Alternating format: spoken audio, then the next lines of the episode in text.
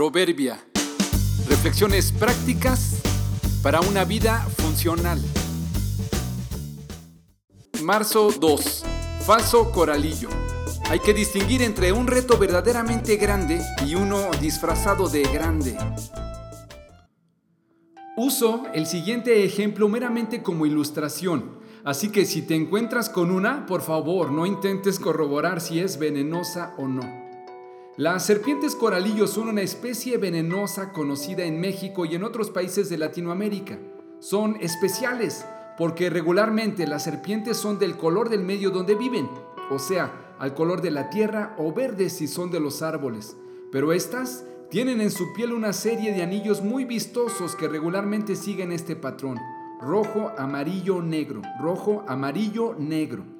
Casi siempre, en el reino animal y mucho más común entre los insectos, el rojo es una señal visible a los demás. Cuidado, peligro, no me toques, no se te ocurra comerme. Al ser de esos colores, sus probables depredadores quedarán suficientemente advertidos del problema que tendrán si se les enfrentan.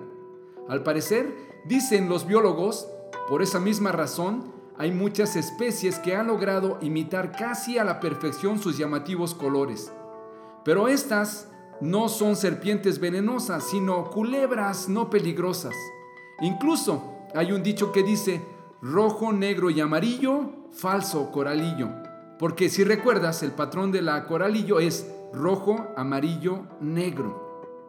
Creo que no es una buena idea andar buscando serpientes, pero si te encuentras una, debes tenerle respeto, sobre todo a las venenosas.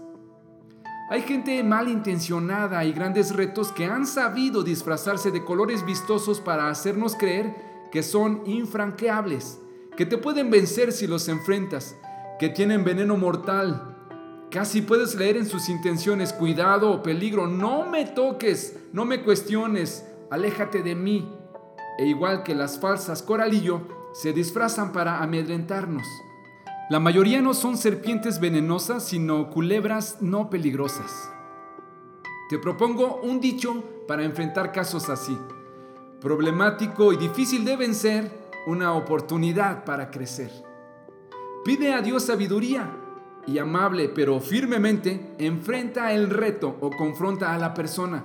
Si tu causa es justa, Cristo está de tu lado. Si tienes una Biblia y la lees, sabrás que Él tiene experiencia en eso de las serpientes. Hermanos míos, considérense muy dichosos cuando tengan que enfrentarse con diversas pruebas, pues ya saben que la prueba de su fe produce constancia. Santiago 1, 2 y 3.